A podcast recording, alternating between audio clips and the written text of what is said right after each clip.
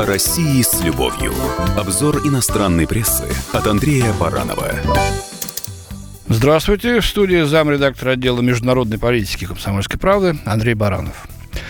Леонид Бершицкий из американского агентства Bloomberg рассказал о докладе на 170 страниц, который называется «Россия после Владимира Путина».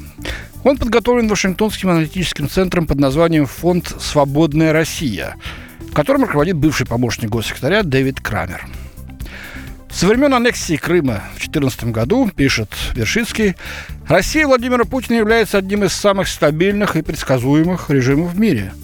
Но обсуждать наше настоящее для американцев, по-видимому, слишком тоскливо, поэтому мистер Крамер заглянул сразу в 30-й год, чтобы показать, что же там будет после того, как Владимир Путин уйдет с поста президента.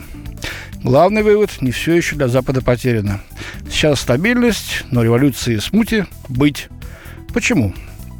Ну, во-первых, считают авторы доклада, Россия по-прежнему будет зависеть от экспорта энергоресурсов. Но на пути такой модели появятся препятствия в виде электромобилей, которых все больше, усиление конкуренции на мировом газовом рынке и снижение спроса на уголь, который занимает у нас третье место по объему экспорта. Во-вторых, Россия будет все больше попадать в зависимость от Китая. Альянс двух стран будет укрепляться, Россия продолжит поставлять в Китай сырьевые товары, а Китай в Россию промышленную продукцию. Вот как. Обширное военное сотрудничество между двумя странами может еще больше окрепнуть в связи с совпадением их антиамериканских позиций.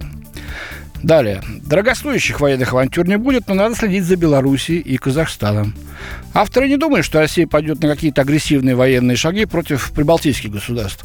Но Белоруссия может стать весьма привлекательной целью, если Путин захочет остаться у власти и после 2024 года в качестве главы объединенного государства. С другой стороны, медленная смена руководства в Казахстане может представлять угрозу. Если это соседнее государство решит сблизиться с Китаем или с Турцией, Россия лишится одного из самых важных буферов безопасности. Поэтому авторы доклада считают, что Беларусь и Казахстан – это наиболее вероятные объекты российского нападения. Вон ведь как считают они. Дальше, что внутри? Элита, увы, не взбунтуется.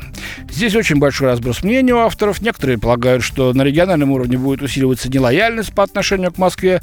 Другие же настроены более пессимистично. Я когда прочел пессимистично, подумал, ну, совсем плохо. Нет, пессимистично для Западов. Дело в том, что они последние считают, что все составные части истеблишмента, от бизнеса до армии, слишком заинтересованы в сохранении статус-кво, чтобы бунтовать. А им это, конечно, западникам не нравится. Мысли рационально, пишет автор Леонид Бершицкий, он согласен. Я согласен, пишет он с авторами доклада во многом.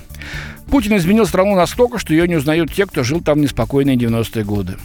Но если мыслить менее рационально, то россиян не следует полностью сбрасывать со счетов. Нынешние протесты на местах, скажем, против возведения храма в городском сквере, вызывают надежду. У них вызывают эту надежду, представляете? Тот, кто помнит, как протестовали россияне последние годы существования СССР, сразу узнает мрачную и бесстрашную энергию этих протестов. В более отдаленной перспективе вполне возможны яростные вспышки недовольства одновременно в нескольких городах. А дальше внимательно слушайте. И для наших целей пишет Бершицкий, для их западных целей не имеет никакого значения, будет ли Путин еще лидером, когда это случится. Им не Путин нужен, им нужна Россия. В случае такого взрыва, заключает автор, все сегодняшние геополитические расчеты пойдут на смарку. Он даст шанс всем крупным игрокам на Западе на установление новых отношений с Россией. И при этом им надо будет действовать более мудро и разумно, чем 30 лет назад, когда у них последний раз была такая возможность. Вот такие планы у них на 30-й год, а то и дальше. И мы должны об этом помнить всегда. С вами был замредактор отдела международной политики Андрей Баранов. О России с любовью. Обзор иностранной прессы от Андрея Баранова.